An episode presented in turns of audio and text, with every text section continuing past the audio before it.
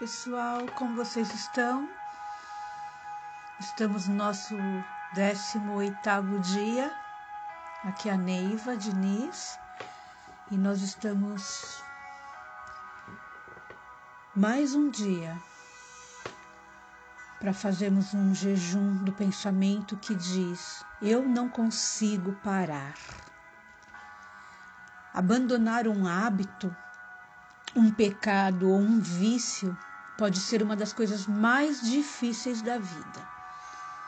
Mas fica fácil quando percebemos que Jesus não somente morreu para perdoar nossos pecados, mas também para nos dar poder sobre o pecado e nos libertar da escravidão de qualquer coisa.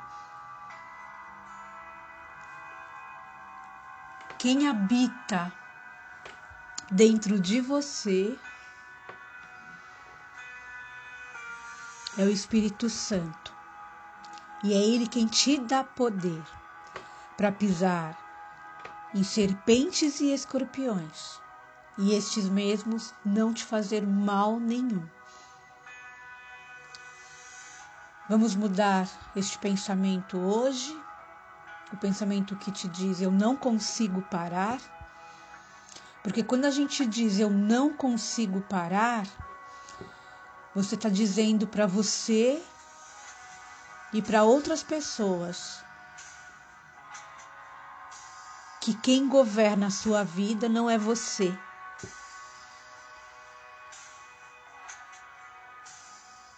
Que quem governa a sua vida não é o poder que habita em você. Porque o Espírito Santo ele é muito cavalheiro. E ele não vai agir se você não permitir. Então, se você continua dizendo eu não consigo parar, você está certa. Existe uma frase de um pensador, não lembro agora o nome, não sei se é Henry Ford, que fala: Eu não consigo. É, se você diz, né, eu não consigo parar, você está certa. Mas se você diz, eu consigo parar, você também está certa. Depende da sua colocação, do seu posicionamento. Então vamos mudar isso hoje. Primeiro, pare de tentar parar. Eu brinco que quem tenta é o diabo, né? Com as meninas que eu ajudo a emagrecer. Eu digo que quem fala que vou tentar, quem não tenta não, porque quem tenta é o diabo. Então, em vez disso, em vez de você falar, né, você tentar, né, parar, em vez disso, basta continuar a fazer o jejum de maus pensamentos. Em Provérbios 23, 7 diz: Como ele pensa consigo mesmo, assim é. Seus pensamentos moldam suas decisões. Suas decisões moldam suas ações e suas ações moldam seus hábitos. Segundo, desperte para a graça de Deus.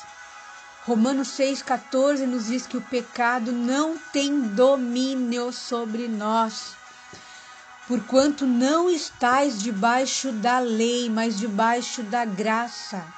Abrace esta graça.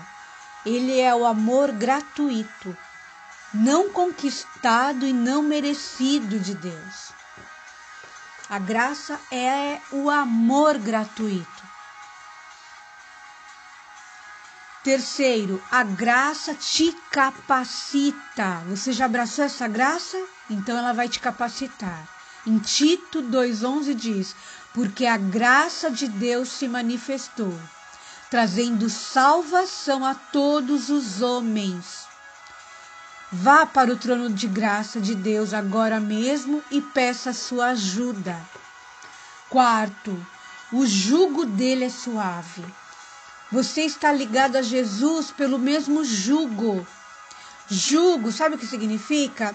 É quando você coloca um boi do lado do outro e entre esses dois bois coloca-se uma uma, uma tábua, né? Como se fosse uma ripa, né? Uma madeira ligando um boi ao outro.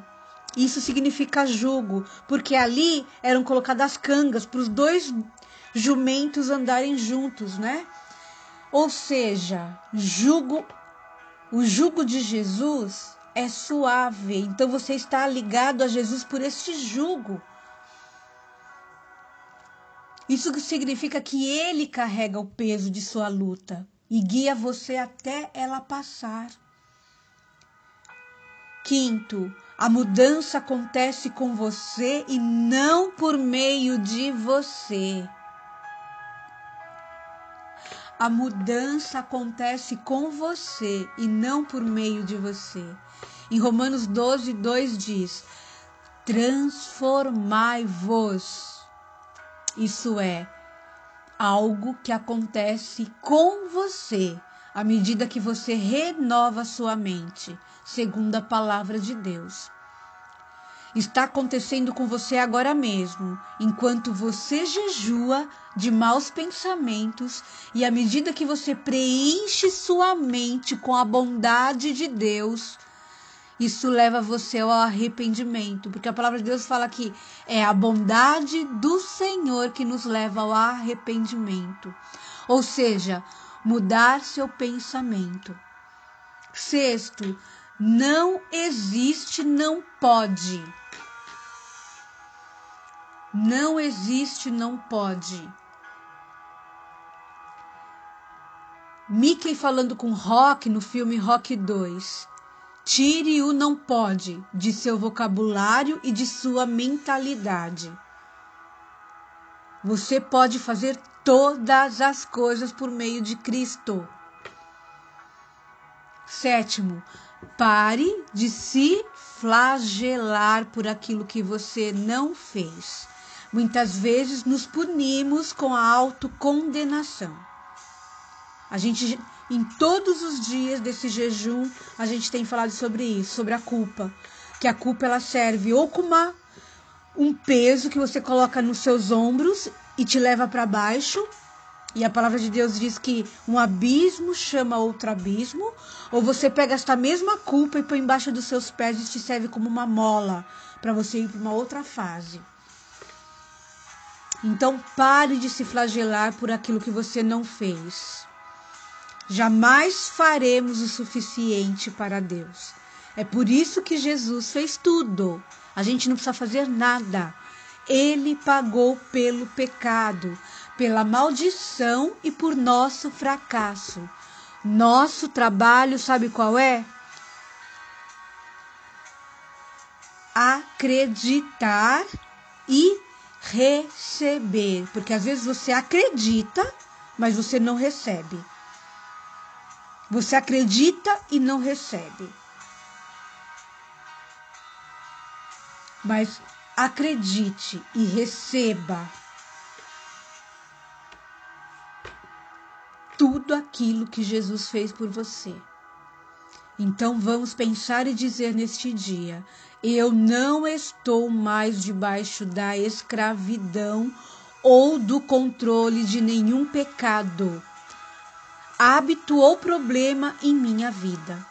Estou debaixo da graça de Deus, me dando domínio sobre o pecado e a tentação.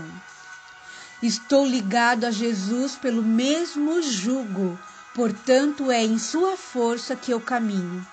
À medida que renovo minha mente, segundo a palavra de Deus, estou sendo mudado e transformado em nome de Jesus. Faça um excepcional e abençoado dia.